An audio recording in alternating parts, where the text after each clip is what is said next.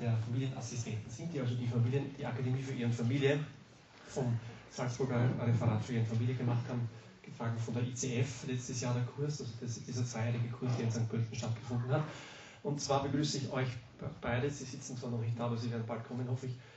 Ähm, ähm, also Angela und Andreas, schön, dass ihr, ihr da seid, die Blumen sind schon da wenigstens und das Glas Wasser steht auch schon da.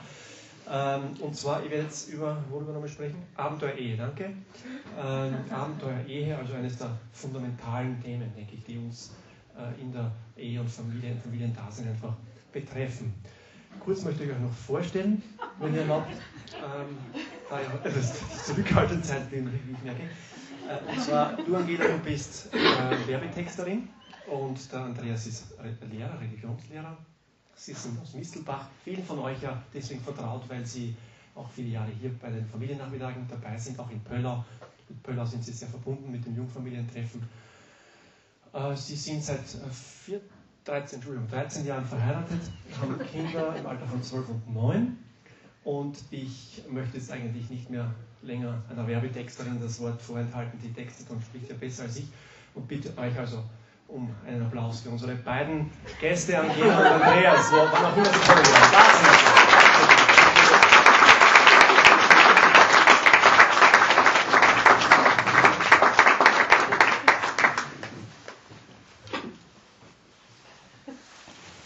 sie. Und ich herzlich begrüßen. Wir sind seit 14 Jahren auf dem Weg unseres Abenteuers gemeinsam und freuen uns, dass wir heute bei euch Zwischenstation machen dürfen. Ja, auch von mir ein herzliches Willkommen. Schön, dass ihr alle da seid und ein kleines Stück dieses Weges mit uns heute gemeinsam geht. Unser Thema lautet daher, wie der Johannes schon gesagt hat, Abenteuer-Ehe. Gemeinsam auf dem Weg. Ja, und wir wollen uns erst einmal unsere Abenteuerausrüstung ablegen und uns es gemütlich machen.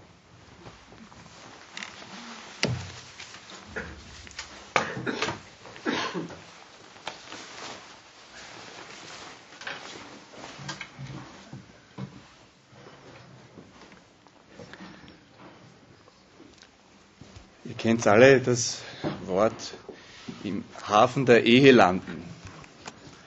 Dem wollen wir das entgegenhalten. Die Ehe ist kein Hafen, kein gemütlicher, sondern ein Abenteuer. Es ist ein Aufbruch, eine Expedition.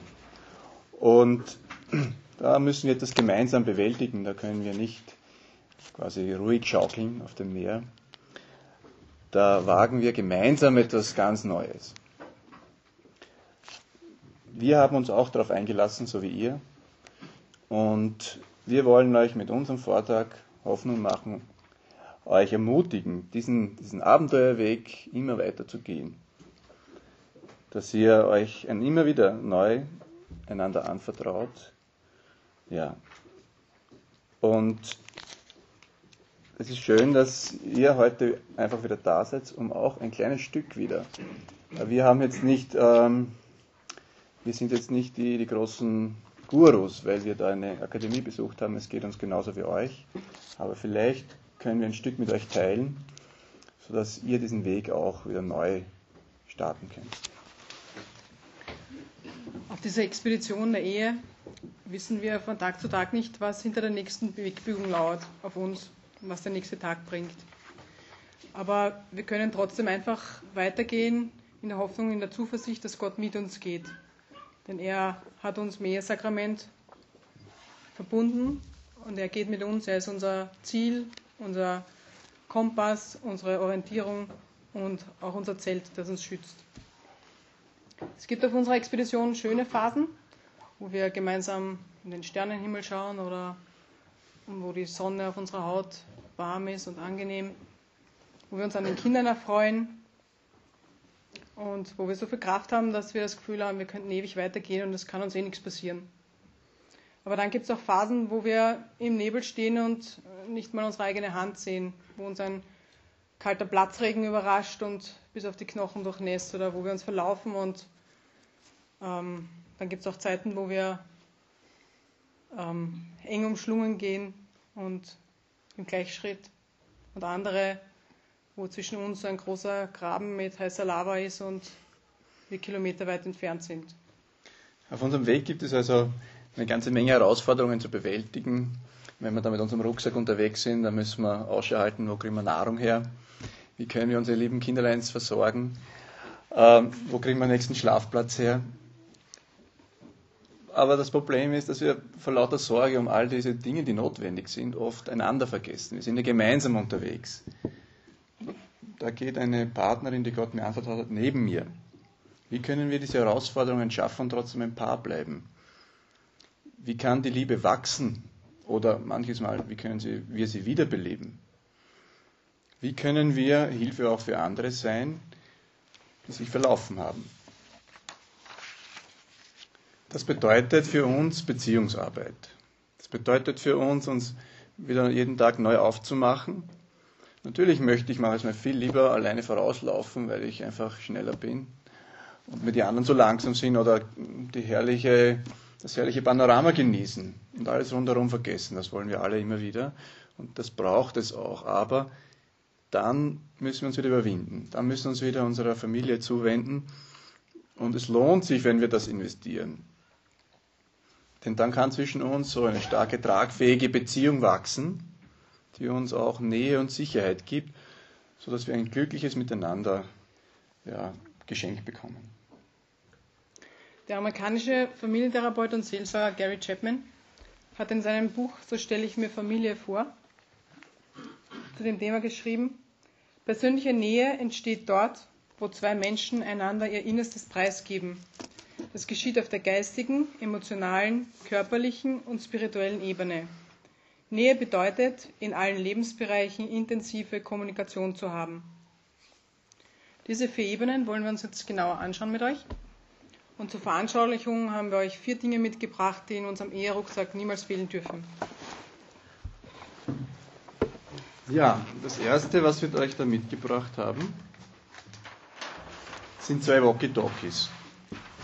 Also eine Expedition, wenn man aus der Sichtweite gerät, ist manchmal ganz gut. Man hat so ein Gerät bei sich. Heute geht das ja auch mit Telefon, mit Handy, aber in den Bergen hat man ja manchmal keinen Empfang.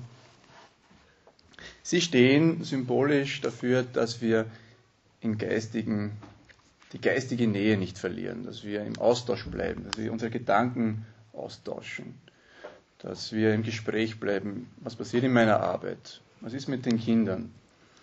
Welche Träume und Wünsche hast du noch? Diese Dinge, die uns beschäftigen, dass wir die nicht nur denken, sondern auch einander mitteilen. Dabei ist uns wichtig geworden, dass besonders ich mich überwinden muss, die von Dingen zu erzählen, die vielleicht noch nicht ganz fertig sind und von denen ich dich aber nicht ausschließen möchte. Und ich kann hm, zu dir mit meinen Problemen kommen und kann vertrauen, dass du sie dir mit Geduld und Verständnis anhörst. Ja, wir wollen uns bemühen, einander zuzuhören. Immer wieder es neu versuchen, die Meinung des anderen auch stehen zu lassen und zu respektieren. Eine große Herausforderung. Ja, was haben wir da noch eingepackt?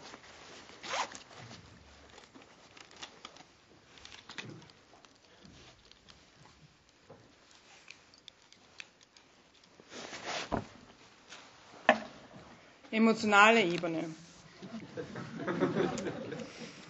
Hier geht es um die Äußerung von Gefühlen, um einen Einblick in mein Innenleben.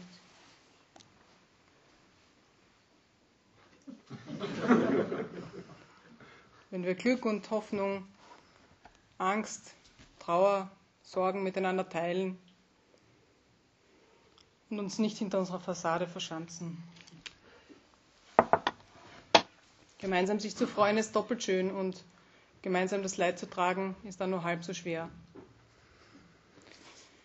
Wichtig ist uns dabei geworden, dass ich mich dir anvertrauen kann mit meinen Gefühlen und dass du versuchst, sie zu verstehen,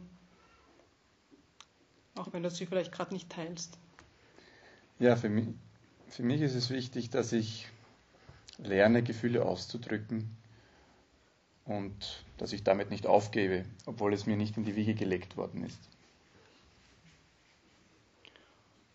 Und dass wir lernen, dass negative Gefühle wie Zorn und Wut und Angst auch zum Leben gehören und nicht eine Existenz unserer Liebe oder unserer Bedrohung, eine Bedrohung unserer Liebe darstellen, sondern dass wir einfach lernen müssen, gut damit umzugehen.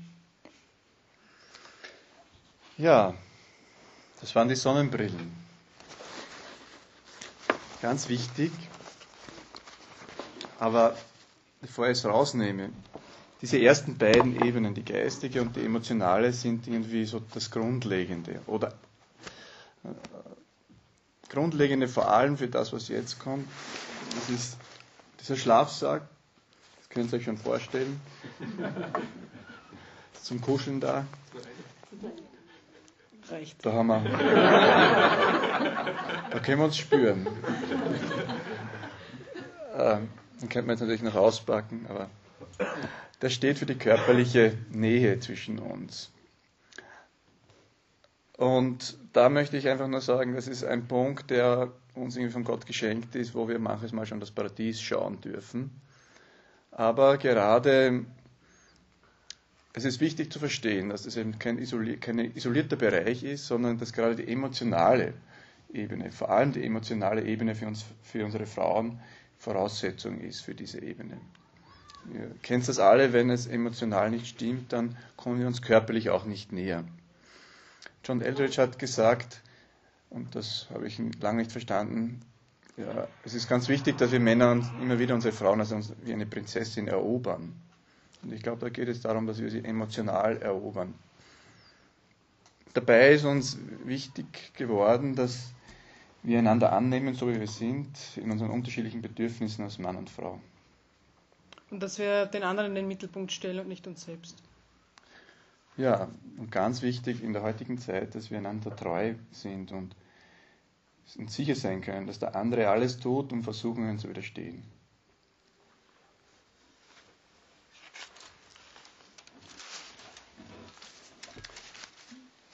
Dann haben wir da im Böller so einen schönen Regenschirm bekommen. Ich hoffe, es ist noch einigermaßen. Der Schirm steht für uns für die spirituelle Ebene. Unsere Ehe steht seit unserer Hochzeit unter dem Schutz Gottes. An ihm können wir uns anhalten. Er schützt uns auch in stürmischen Zeiten. Aber es ist oft schwierig, seinen Glauben zu teilen. Man ist sich nicht immer einig in den theologischen Ansichten oder in der Art und Weise der Ausübung. Ähm, auf der spirituellen Ebene geht es darum, dass wir über unseren Glauben leben, über unser Innerstes, über unser Seelenleben. Und das ist für manche sehr schwer, weil sie glauben, es geht um eine Übereinstimmung, man muss immer den, auf der gleichen Wellenlänge schwimmen.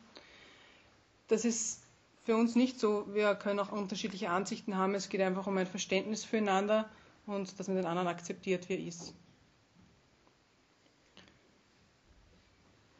Hier sind für uns besonders Gespräch, Gebet und gemeinsame Erlebnisse im Glauben wichtig. Wir versuchen Gott einfach nahe zu bleiben und ihn äh, nicht auszuschließen aus unserer Beziehung, damit wir Kraft schöpfen für den Alltag und einander auch tragen können, wenn es mal dem anderen nicht so gut geht. Ja. Wichtig ist auch, dass wir es gemeinsam immer wieder tun, nicht jeder für sich und dass wir es auch an unsere Kinder weitergeben. Und dass wir versuchen, unsere Mitmenschen, unsere Umwelt, auch unsere Pfarre äh, mit den barmherzigen Augen Gottes zu sehen. Was in unserem Fall gar nicht so einfach ist.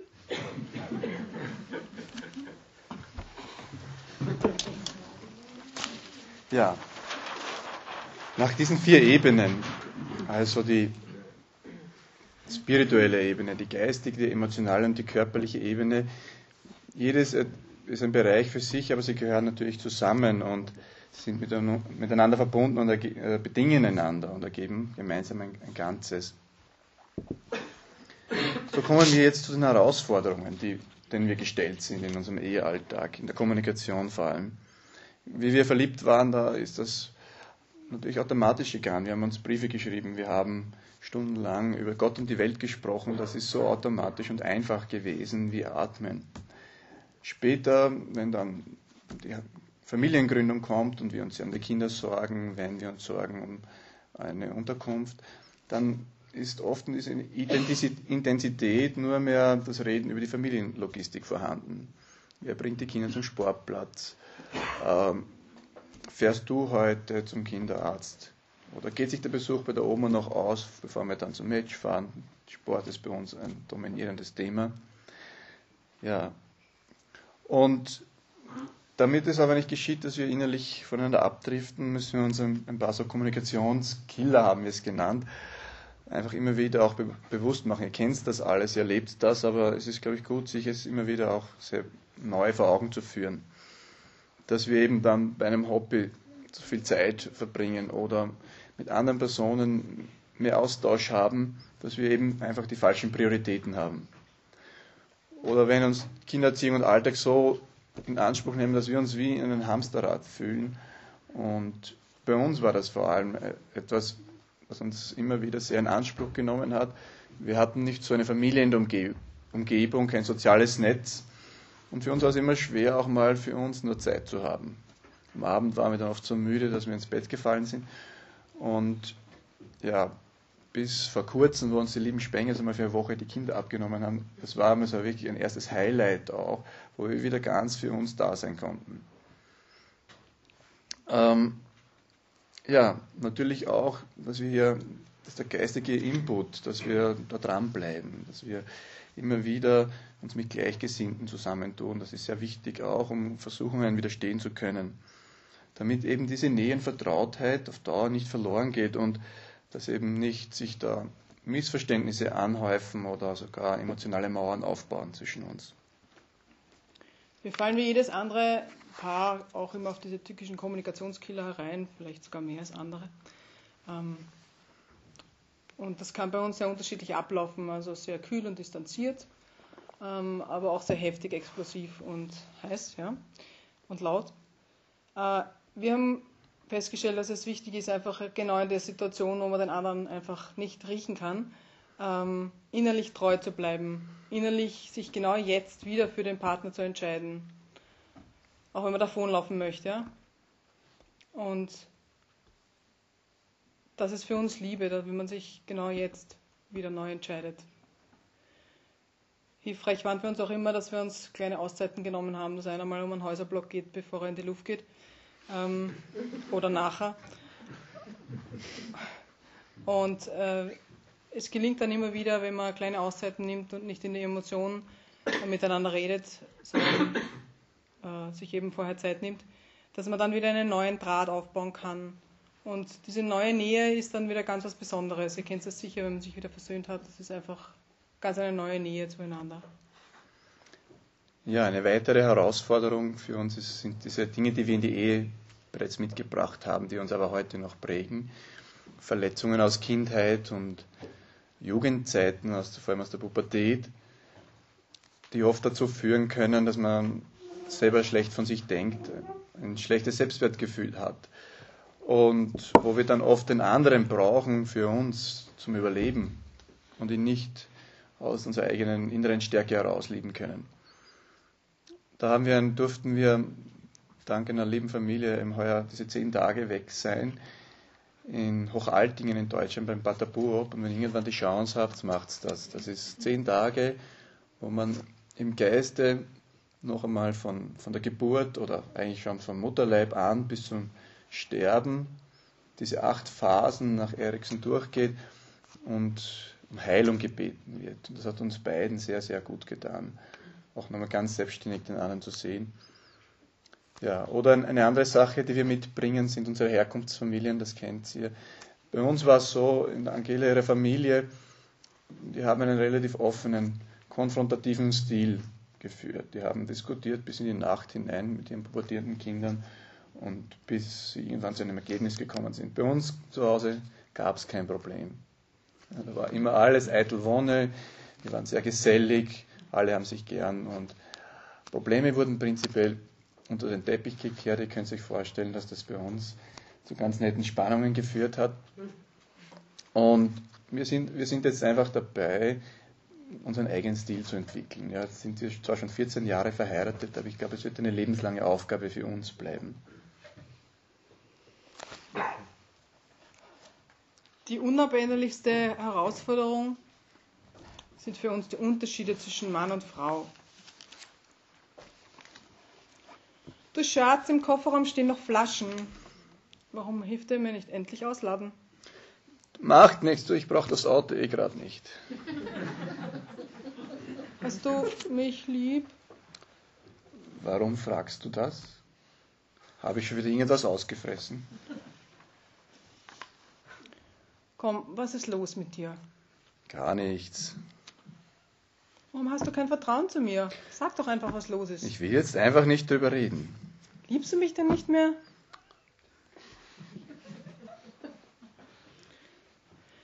Können wir jetzt bitte endlich jemand nach dem Weg fragen?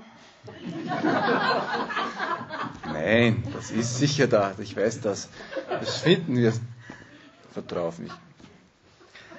Ja, diese Unterschiede, die uns, wo wir oft lachen, aber öfter noch äh, in Weißglut geraten, das wünsche ich uns und euch auch, dass wir das als Bereicherung entdecken, ja, dass wir mehr lachen können, öfters darüber lachen können, als uns zu ärgern. Und dass wir das entdecken. Ich möchte aber dazu sagen, wir, wir bringen jetzt ein paar so Unterschiede zwischen Männern und Frauen. Das sind Tendenzen, die sind auch wissenschaftlich belegt durch Hirnforschung und, und andere wissenschaftliche Erkenntnisse. Aber wenn man sich nicht wiederfindet, sind nicht alle gleich. Es geht um so Durchschnittstendenzen zwischen Mann und Frau. Was bedeutet Reden für Männer und für Frauen? Männer brauchen prinzipiell weniger Worte als Frauen, um sich wohlzufühlen. Das meiste davon, das verbrauchen sie eigentlich schon im Arbeitsalltag, wenn sie immer glänzen müssen, wenn sie schlau reden müssen und ähm, beweisen müssen, dass sie was davon verstehen. Ähm, und daheim wollen sie dann endlich schweigen, endlich sich fallen lassen und schweigen und ähm, sich nicht mehr profilieren müssen vor der Frau und vor den Kindern, weil da ist man geborgen, da ist man daheim. Das ist dann ein Problem, wenn die Frau äh, sich schon auf den Mann freut und äh, wartet, dass er jetzt erzählt, wie es ein Tag war und er ähm, antwortet, hm, eh, schön, passt eh. Hm. Ja. Dann kann es sein, dass sie sich ausgeschlossen fühlt und dass sie das Gefühl hat, er weist sie eigentlich ab und will diesen Lebensbereich nicht mit ihr teilen. Denn Frauen hingegen wollen daheim endlich reden. Denn das ist natürlich ein Gesprächsbedürfnis. Das haben sie am ehesten dort, wo sie sich geborgen und zu Hause fühlen, wo es die Menschen sind, die ihnen am meisten bedeuten.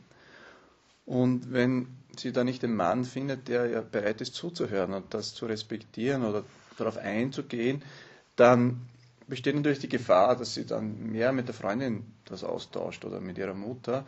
Aber eigentlich sollten Beziehungsprobleme und Erziehungsprobleme zuallererst mit dem eigenen Partner besprochen werden. Denn sonst kann es zu einem Vertrauensbruch kommen oder ähm, ja, dass, man, dass es zu einer Entfremdung, Entfremdung kommt. Da kommen wir zum nächsten Punkt, wie Männer und Frauen Probleme lösen.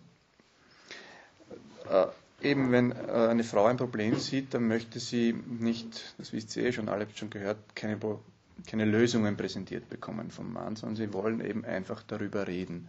Und in diesem Reden liegt eigentlich schon die Lösung, weil, oder ein Ansatz der Lösung, eine Entschärfung des Problems, weil sie sich dadurch den Frust, den Ärger von der Seele, die Emotion von der Seele reden kann, wenn ihr Mann sie einfach anhört.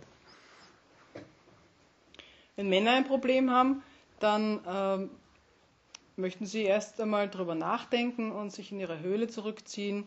Und erst wenn Sie dann schon nur ansatzweise zu einer Lösung gekommen sind, sind Sie bereit, wieder aufzutauchen und äh, diese Lösung stolz zu präsentieren oder zumindest mit Ihrer Frau darüber zu reden. Äh, für die Frau wirkt es dann oft, als ob der Mann zu stolz ist, sich helfen zu lassen. Das kann aber einfach sein, dass der Mann die Befürchtung hat, dass er als Versager gilt, wenn er nicht in der Lösung aufkreuzt. Weil er fühlt sich ver verpflichtet dafür, fühlt sich verantwortlich für die Familie, sie zu beschützen, äh, Lösungen zu finden. Und wenn er noch keine Lösung hat, dann fühlt er sich hilflos und ähm, braucht einfach diese Höhle, um in Ruhe darüber nachzudenken. Wenn die Frau das dann nicht versteht und ihn bedrängt und ihn aus dieser Höhle herauslocken will mit aller Gewalt, kann das sehr kontraproduktiv sein. Er verkriecht sich nur noch tiefer. Ich denke, wir müssen als Frau einfach als Frauen einfach darauf vertrauen, dass unser Mann es spürt, wenn es Zeit ist, wieder rauszukommen und ähm, eben für seine Familie da zu sein und dass er auch diesen bequemen Fluchtort nicht missbraucht. Welche Unterschiede im Denken bestehen zwischen Männern und Frauen? Männer denken strukturierter und analysieren besser. Sie haben ein kleineres Sprachzentrum und beim Zuhören ist nur die linke Gehirnhälfte aktiv. Männer können deswegen auch wirklich immer nur eine Sache auf einmal tun. Und wenn sie beim Fernsehen oder beim Zeitunglesen so gut wie taub sind, dann tun sie nicht nur so, sie sind tatsächlich so gut wie taub. Denn Männer sind wie eine Kommode mit Schubladen. Man muss erst eine reinschieben, bevor man eine andere rausziehen kann. Frauen hingegen sind wie ein Kleiderschrank. Dann machst du die Türen auf und es ist alles da. Es ist alles, was an diesem Tag äh, die Frau emotional bewegt hat, ist, ist vorhanden. Es ist nicht zugemacht und irgendwann später wieder aufgemacht, sondern es ist da. Und es kann, können auch Dinge sein, die schon länger zurückliegen, die jetzt, weil heute was Ähnliches passiert ist, wieder da sind. Und ähm, sie hat auch kein eigenes Sprachzentrum, sondern wenn sie spricht, ist immer das ganze Gehirn aktiv. Das heißt, sie hat auch mehr Verbindungen zwischen den beiden Gehirnhälften, kann schneller gleichzeitig umschalten zwischen Denken, Fühlen, Reden. So kann eine Frau gleichzeitig äh, bügeln, Fernsehen und telefonieren, wie das Klischee so schön sagt. Wie schaut das beim Streiten aus? Frauen haben ein sehr feines Sensorium für ihre Beziehung. Und wenn jetzt Konflikte, die nicht ausgesprochen sind, oder Fragen oder Probleme im Raum stehen, dann wollen sie einfach drüber reden. Es verunsichert sie, wenn der Mann häufig nicht da ist oder äh, wenn sie im Stress sind. Das verunsichert sie.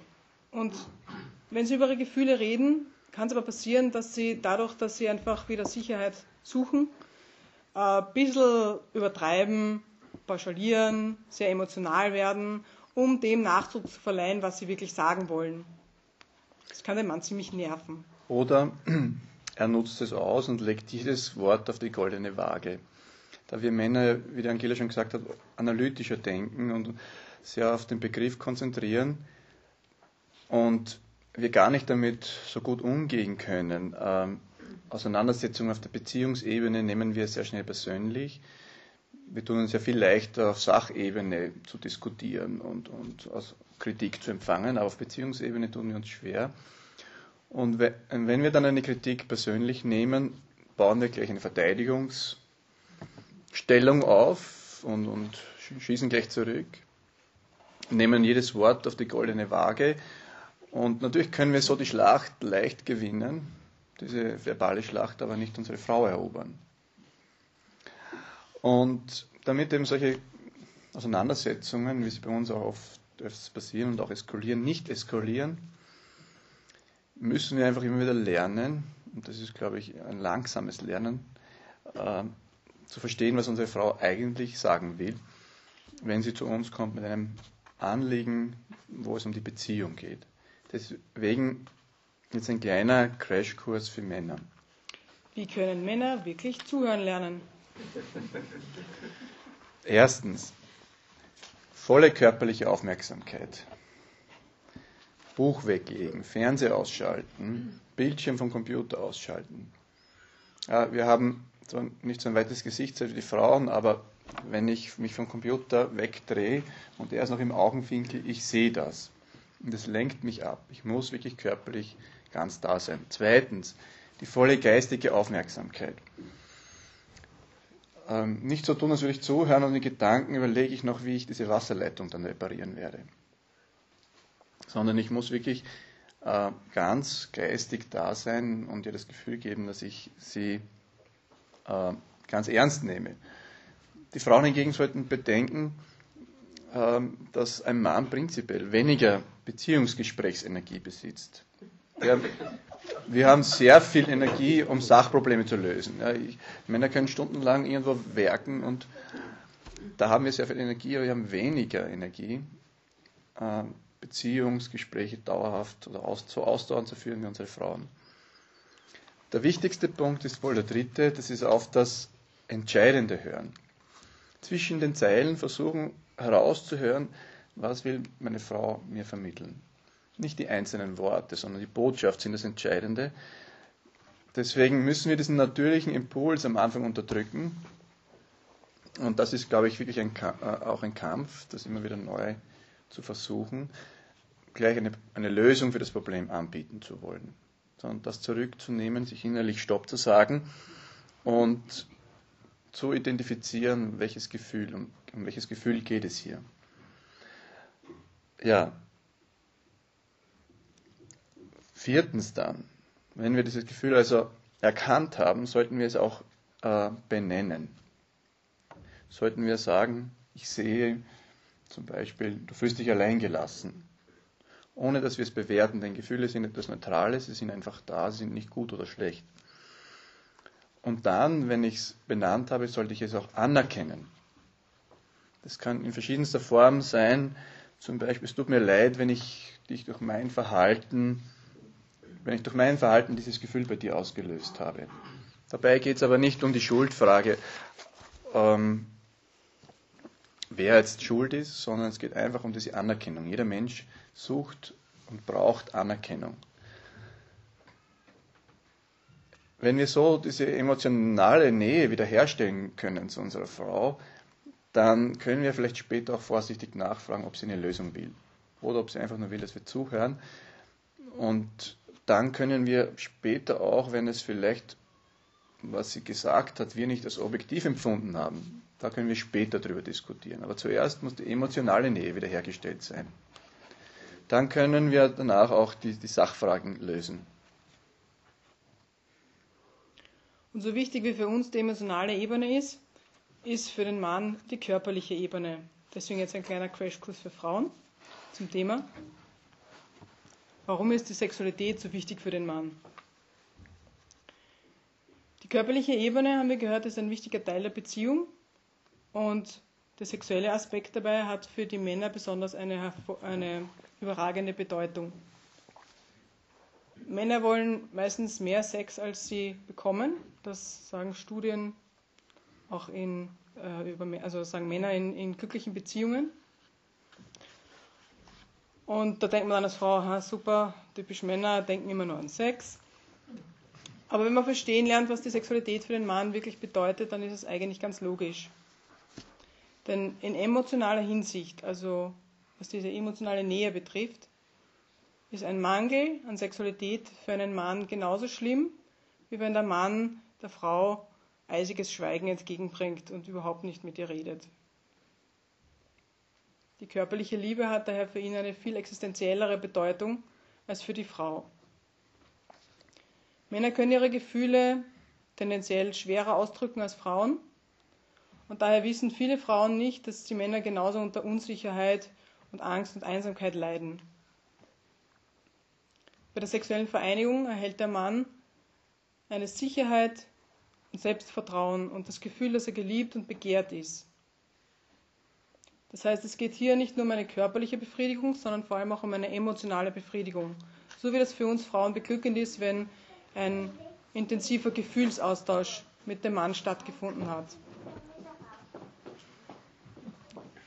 Genauso wichtig ist für den Mann aber das Gefühl, dass er seine Frau glücklich machen kann und danach wird er natürlich streben, weil er sie liebt. Und wenn wir Frauen das begreifen, wie, wieso das so wichtig ist für den Mann, dann haben wir schon einen Schlüssel für das Glück unseres Mannes gefunden. Näher nachlesen kann man das Ganze in dem Buch äh, Männer sind Frauensache von Chanty Feldhahn. Und Frauen sind Männersache. ja, nach diesen Herausforderungen, die uns so gestellt sind, auf unserem Abenteuerweg, möchten wir jetzt zum Schluss, also im letzten Teil unseres Vortrags, euch ein bisschen teilhaben lassen, was für uns wichtig geworden ist, was wir ja, für uns an, an, an guten Einsichten gewinnen konnten. Und das erste war, ein gutes Fundament zu haben, das hat schon begonnen für uns, das war ein Geschenk, dass wir damals eben einen Priester getroffen haben, der uns ermutigt hat, vor der Ehe äh, in Reinheit zu leben. Und das hat uns geholfen, das habe ich später verstanden, die geistigen Ebenen und die spirituelle Ebene und die emotionale Ebene stärker zu betonen. Und das ist uns auch heute noch wichtig, Wir merken das auch, wenn, es, wenn wir manches Mal mit NER kämpfen. Äh, doch ist das ein, eine Form, eine Lebensform, die uns hilft, auch gerade diese geistigen Ebenen äh, stärker wieder ins Auge zu nehmen, nicht zu vernachlässigen. Etwas, was uns noch ganz wirklich äh, zu einem Fundament geworden ist, dass wir uns ausgemacht haben, das Wort Scheidung oder der Gedanke Scheidung, den erklären wir zu einem Tabu in unserer Ehe. Das dritte ist natürlich Gott, der die Grundlage von allem ist, mit dem wir vor Beginn unserer Ehe schon ja, gehen durften und der uns, ja, auf den wir hören können, der mit uns geht, der uns trägt. Eigentlich ist es unsere Beziehung zu Gott, die uns eigentlich rettet aus unserer eigenen Unfähigkeit, uns zu ändern. Er kann uns verändern, er kann uns ja zu diesen neuen Menschen machen. Was auch sehr wichtig ist für uns, ist das Aufeinander eingehen unsere Unterschiedlichkeiten, ihr habt schon gemerkt, wir sind relativ unterschiedlich, ähm, sind für uns jeden Tag neu eine Herausforderung. Das können wir, also diese Tatsache können wir annehmen, müssen wir annehmen, wir müssen versuchen damit äh, gut zu leben und je mehr wir darüber wissen, je bewusster es uns ist, desto besser können wir damit leben. Unser Ziel in der Ehe ist es ja, den Partner jeden Tag neu zu entdecken und sich neu zu entscheiden und ihm zu helfen, dass er sich so entfalten kann, wie Gott ihn eigentlich gedacht hat. Da kann es hilfreich sein, seine Liebessprache kennenzulernen. Ich weiß nicht, ob ihr das kennt, auch von Gary Chapman, die fünf Sprachen der Liebe.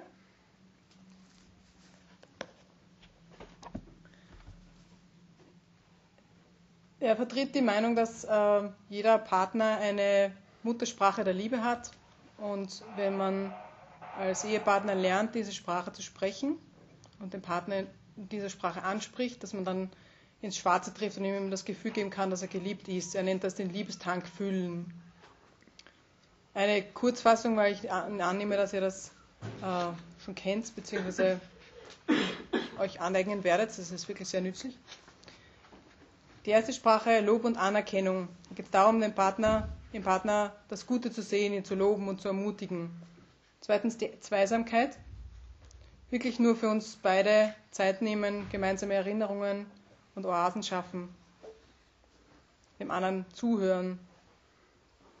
Drittens die Zärtlichkeit, berühren, streicheln, Trost spenden, massieren. Tastsinn wirkt direkt auf die Psyche. Viertens Geschenke. Ihr kennt sicher Menschen, die ständig und überall gerne Geschenke machen. Das sind meistens solche, die selber gerne Geschenke hätten die sprechen die Liebessprache der Geschenke. Das sind oft ganz kleine Aufmerksamkeiten oder einfach liebevolle Gesten. Und fünftens die Hilfsbereitschaft. Da geht es um Gefälligkeiten, die man für den anderen tut, obwohl man vielleicht gerade keine Lust hat. Einfach weil man weiß, dass das für ihn wichtig ist. Wenn wir es schaffen, den Partner äh, unsere Liebe in seiner Sprache auszudrücken und nicht in unserer eigenen, dann führt das nicht nur zu einer dauerhaften Liebe, sondern kann auch eine ganz neue Verliebtheit entstehen lassen, weil er sich plötzlich verstanden fühlt. Plötzlich hat er das Gefühl, ma, endlich versteht sie mich, ja? Oder er sie. Erst heute Morgen sind wir wieder dann so, wenn wir aufgewacht sind, im Bett gelegen und dann, welche Sprache sprichst du nochmal? Und dann haben wir halt Lob und Anerkennung, ja, Zweisamkeit, ja, Geschenke, ja, Hilfsbereitschaft, naja. Also eigentlich alle. Aber es gibt eine, die immer besonders spricht. Es gibt sicher immer eine bei jedem einzelnen Paar, die nochmal so das i-Tüpfelchen ist. Und man muss sich immer wieder bewusst machen, welche Sprache war das nochmal bei meiner Partnerin, bei meinem Partner. Ja, ein, ein Punkt, der uns auch immer wieder trägt, ist Schreiben statt Reden. Das hat uns schon am Beginn unserer Beziehung, haben wir so ein dickes Buch gehabt, das war leer. Und da haben wir, das haben wir Briefe geschrieben. Da haben wir das Buch weiter, also habe ich ihr hin und her gegeben. Und ja, das hat eigentlich diese Zeit überbrücken, zu überbrücken geholfen, wo wir uns oft lang nicht gesehen haben. Und für mich war es auch eine Hilfe, Dinge auszudrücken, die ich so noch nicht sagen konnte. Und das später dann haben wir uns dann einmal auf so ein Wochenende bei Marriage Encounter eingelassen. Das hat uns auch sehr geholfen, das nochmal effizienter zu erlernen. Und gerade wenn man manchmal so wirklich eine Mauer hat, wo man jetzt nichts sagen kann, ist es manchmal gut, ein E-Mail zu schreiben oder einen Brief zu schreiben und sich dann hinzusetzen und eben nur den Brief zu lesen. Und da kann man Dinge ein bisschen besser ausdrücken. Man hängt sich nicht an jedem Wort auf, man muss das Ganze lesen. Und ja, das hat uns in vielen Situationen immer wieder geholfen. Ganz wichtig sind für uns auch die Oasen zu zweit. Im Ehevorbereitungs Ehevorbereitungskurs haben sie uns gesagt, ja, jede Woche ein Eheabend ist Pflicht. Ähm, das hat super funktioniert, solange wir zu zweit waren. Ähm, wie dann die Kinder gekommen sind, sind die immer spärlicher geworden, die Eheabende, die romantischen mit Tee und Wein und was immer. Ähm, und auch die Gespräche, die Ehegespräche sind weniger geworden. Darunter haben wir aber eigentlich sehr gelitten. Aber es war einfach, es ist von der Kraft, auch jetzt im Alltag, wir sind beide berufstätig, ist es nicht, nicht so einfach. Wenn um 10 am Abend endlich äh, alle im Bett sind und der Haushalt endlich fertig ist, dann haben wir oft nicht mehr die Kraft, uns hinzusetzen und über unsere Wünsche und Träume zu reden, sondern wollen wir einfach nichts mehr hören. Ähm, dazu kommt, dass wir ein Morgen- und ein Abendmensch sind und äh, das dann auch zu Spannungen geführt hat, weil wenn ich zum Beispiel jetzt ähm, am Abend endlich einmal was diskutieren will, was mir einfach wichtig ist den ganzen Tag schon, wo wir zu wenig gekommen sind und es ist halb, meine Güte, halb eins oder halb zwei oder so und, äh, und Andreas mitten in meiner wichtigen Ausführung meiner Gefühle einschläft am Tisch, ja, dann, dann kann das sehr verletzend sein. Ja. Natürlich weiß ich dann, dass es eigentlich unfair ist, da, dazu zu bringen, dass er um halb zwei noch zuhört, was ich irgendwelche Gefühle habe. Aber ja, jedenfalls hat das zu Spannungen geführt und wir haben dann beschlossen, okay, wir zwingen uns nicht mehr zu abendlichen Gesprächen. Haben dann jahrelang nur so Anlassgespräche geführt und spontane Gespräche. Ähm, hat uns aber auch nicht befriedigt und jetzt haben wir vor kurzem eine Lösung gefunden, die für uns beide gut ist. Wir gehen spazieren. Äh, wir wohnen ja gleich ähm, am, am, Stadtrand und, und eben in Misselbach haben wir ja gleich die Felder und ein kleines Wäldchen und so. Und äh, die Weinviertellandschaft ist ja sehr, über, also sehr überschaubar. Und äh, dadurch kann man dann ähm, nach dem Mittagessen, wenn eh keiner Lust hat, irgendwas zu arbeiten und die Kinder Pause brauchen, bevor wir zur Aufgabe gehen, ähm, gehen wir dann manchmal eine Runde spazieren. Und da kann man sich dann richtig gut austauschen. Da kann man dann auch mal laut werden, äh, wenn man sieht, die Spaziergänger von Weitem und weiß, einmal aufhören muss. Und man kann einmal in Ruhe streiten, ohne dass die Kinder die Panik kriegen oder die Nachbarn an die Wände pumpern. Und also wir haben das, wir haben das als sehr erholsam erfahren. Auch dadurch, dass man sich bewegt und an der frischen Luft ist, atmet man mal ein bisschen besser durch und die Emotionen kochen nicht ganz so hoch, wie wenn man in einem stickigen Raum sitzt und sich aufregt. Ja, wunderschön ist es auch immer gewesen. Wir haben jahrelang einen Tanzkurs miteinander besucht. Es war einfach schön, aufeinander zu hören, einander zu spüren und äh, den anderen besser kennenzulernen, sich auch unterzuordnen. Ja, auch romantische Dinner und zu lachen. ähm, romantische Dinner oder so kleine Oasen zu zweit sind einfach schön und wichtig. Ja. Die Kinder haben uns zu Weihnachten 50 Euro Essensgutscheine geschenkt. Also wir sollten das wahrscheinlich öfter machen. Ja, wie die manches Mal, den Gil hat schon gesagt, gehen bei uns die Konflikte dann relativ hoch. Wir sind nicht die stillen Schmoller, wir sind eher die Heferl, die übergehen. Und es geht uns schon so, dass wir manches Mal stark dann zweifeln an uns, ob wir eigentlich ein Vorbild für andere sein können, so wie es bei uns manches Mal zugeht. Emotional. Und dann haben wir aber unlängst eine schöne Erfahrung machen dürfen. Da hat äh, jemand zu also da sind wir wieder zum Streiten gekommen wegen einer völligen Nebensache, weil wir eben nicht pünktlich angekommen sind. Mir ist das Pünktlichsein so wichtig. Und, aber diese Person hat uns dann etwas sehr Schönes gesagt. Seid doch froh, dass ihr eure Gefühle so stark spürt, hat sie gesagt. Und sie hat gemeint, wir können es ruhig auch einmal laut ausdrücken. Es ist besser, das einmal rauszulassen. Natürlich muss man darauf achten, dass man den anderen nicht zu sehr verletzt als das in sich hineinzufressen und, und das kann ja auch krank machen eigentlich. Ja, so ein, ein weiterer Punkt, äh, der für uns wichtig ist, wenn wir mal wieder Funkstille haben. Es gibt so ein, ein Ritual bei uns zu Hause, das sind die Zahnbürsten. Ähm, wenn ich ins Badezimmer komme und sie war schon vorher dort und meine Zahnbürste, auf meiner Zahnbürste ist Zahnpasta drauf, weiß ich, sie hat mich gern. Oder sie hat mich schon verziehen. Oder, aber wenn da die Zahnpasta fehlt, dann weiß ich auch, wir müssen heute noch reden. Und ja, wenn wir es dann manches Mal schaffen, es, das auszusprechen und, und uns gut und schnell zu versöhnen, dann ist es uns wichtig geworden. Also auch dieses Ritual vor dem Schlafengehen und sein, äh, zu segnen und noch ein Bussel zu geben. Wir sind wieder ganz eins. Und immer gelingt uns das aber nicht. Manches Mal haben wir dann schon, wie schon erwähnt, stundenlang diskutiert und es ist heiß hin und her gegangen, wir wollen ja Recht haben. Und da haben wir dann vereinbart, also wir haben gesagt, okay, wir müssen das jetzt nicht stundenlang in die Länge ziehen, wir schließen jetzt einen Waffenstillstand und reden morgen weiter. Und wir segnen uns trotzdem.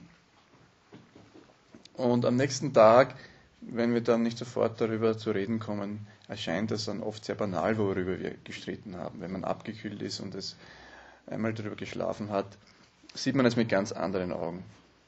Ja, und natürlich, das brauche ich in diesem Kreis nicht erwähnen, das regelmäßige Beichten ist auch für die Beziehung schön, wenn man weiß, der Partner arbeitet, arbeitet an sich. Was auch uns immer sehr getragen hat, war die Gemeinschaft. Der Austausch mit gleichgesinnten Freunden im Glauben, so wie jederseits. Da fühlt man sich einfach nicht allein mit den Problemen Sorgen, weiß, dass es den anderen genauso geht und dass man sich nicht schämen braucht dafür. Wir haben immer schon irgendwo Familienrunden gehabt und Gebetskreise, aber auch äh, Böllau, Vorderbrüll hier war für uns einfach eine ganz wichtige Stärke. Ähm, und jetzt die Familienakademie, wo wir in zwei Jahren wirklich eine sehr intensive Gemeinschaft mit den Familien gepflegt haben. Es war einfach wunderbar. Wir haben auch, ähm, wir haben auch äh, erfahren, dass es wichtig und sinnvoll ist, sich in schwierigen Fragen äh, Beratung und Hilfe von außen zu holen. Also wir finden das nicht eine Schande, wenn man mal in eine Familienberatungsstelle geht oder zu einem Familientherapeut und einfach einmal eine Frage stellt, wenn man nicht weiterkommt. Das, dieser objektive Blick ähm, auf die Situation kann einem wieder ganz neu die Augen öffnen dafür, was man eigentlich machen könnte oder wie es, dass es vielleicht eh nicht so tragisch ist. Ja? Auch das offene Ohr eines Priesters, äh, geistliche Begleitung ist für uns ganz wichtig und lebensnotwendig. Ja, wenn wir jetzt so zurückschauen auf den Weg, den wir gegangen sind, äh, mit seinen vielen Höhen und Tiefen, ja, wo es schöne Zeiten gab, sehr viele und auch Gewitter, Stürme und, und ja, Wüsten, eigentlich möchten wir keinen Tag missen. Eigentlich hat sich jede Anstrengung gelohnt füreinander, für unsere Kinder. Es ist ein Abenteuer gewesen und ja, dieses Abenteuer macht unser Leben auch spannend und schön und es ist auch manchmal einfach schön zurückzublicken und, und zu schauen, was war damals so unüberwindbar und heute können wir ein bisschen lachen drüber und schmunzeln. Wir wissen, dass das einfach ein lebenslanges Abenteuer ist und dass wir noch nicht fertig sind damit. Wir sind daher auch gemeinsam auf dem Weg. Und dass das Abenteuer nicht nur durch das eigene Bemühen möglich wird, sondern auch durch die heilende Liebe des Partners und natürlich durch Gott, der uns immer trägt und der bei uns ist alle Tage unseres Abenteuers. Danke für Ihre Aufmerksamkeit.